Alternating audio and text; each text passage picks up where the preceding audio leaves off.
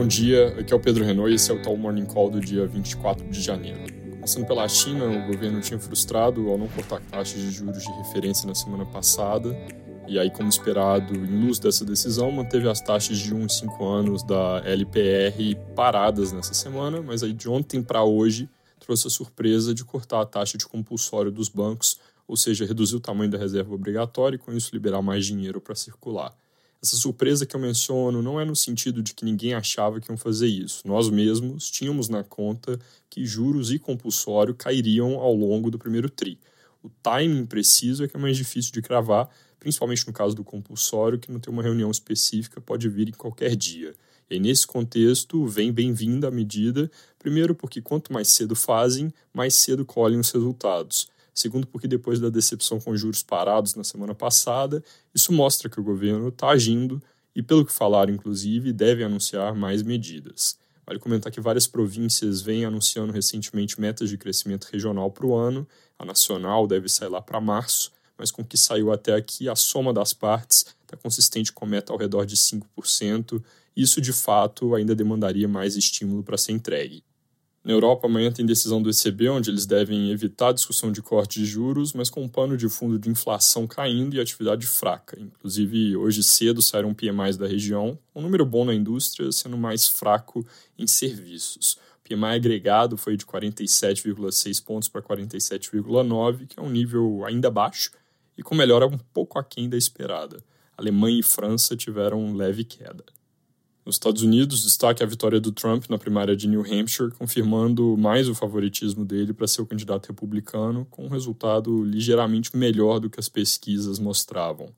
É, hoje pela manhã sem PMIs, mas a atenção do mercado nesse momento não está tanto em atividade econômica, que segue robusta, e sim em inflação, que melhorou o suficiente recentemente para permitir falar de corte de juros mais cedo. Então, nesse sentido, o foco é o PCI, que sai na sexta. Aqui no Brasil, tem um pouco mais de detalhe hoje sobre a nova política industrial do governo, com falas de pessoas ligadas ao BNDES e ao Ministério da Fazenda, buscando conter a ansiedade que resultou em parte do mercado. José Gordon, que é um dos diretores do banco, disse aos jornais que essa política de 300 bilhões para a indústria até 2026, dos quais 250 virão do BNDES, não vai acontecer com aporte direto do Tesouro na instituição, que deve financiar esse aumento concessão majoritariamente via a fonte tradicional do FAT e captação de recursos que pretendem fazer diretamente no mercado, por exemplo, com o que eu comentei outro dia, que vai ser a letra de desenvolvimento, um título que o BNDES planeja passar a emitir com isenção tributária a la CRI e CRA para o investidor pessoa física.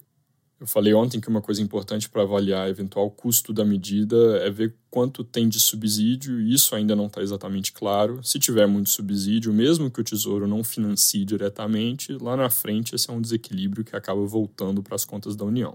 Sobre uma coisa que chamou bastante atenção, que é a volta da possibilidade de que o banco compre participações, o diretor buscou qualificar que esse dinheiro não vai ser aplicado em ações de grandes empresas, como aconteceu no passado, e sim que vai ter um foco em investir via fundos do mercado privado em pequenas empresas, startups, com dedicação maior para temas como agenda verde e inovação.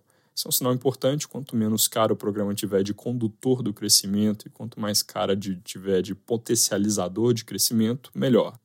Agora, ainda é crucial ver qual vai ser o foco em ganho de produtividade e real aumento de competitividade para que a indústria pare de pé por mérito próprio e não por subsídio ou barreiras que significam ou dinheiro do contribuinte ou custo a mais para o consumidor. Tem que ser levada a cabo, por exemplo, a sinalização presente no Estadão de hoje de que vai haver cautela nas exigências de conteúdo local e avaliação dos ganhos que vêm daí, para que, nas palavras da equipe econômica, o foco seja em competitividade internacional, não em proteger setor ineficiente. Fora isso, os jornais repercutem ainda hoje o que eu comentei ontem, que o governo vetou no orçamento cerca de 5,6 bilhões de emendas parlamentares e que isso desagrada o Congresso, com o qual já existe um certo clima de embate. Segundo o valor, o executivo estuda uma alternativa para evitar que haja uma nova rodada de derrubada de vetos do presidente Lula. Só dando uma noção de magnitude, o orçamento foi aprovado com um pouco mais de 50 bilhões de emendas, 16 desse tipo específico que foi cortado, que é a emenda de comissão mais se assemelha ao que no passado era chamado de orçamento secreto. É isso por hoje, bom dia.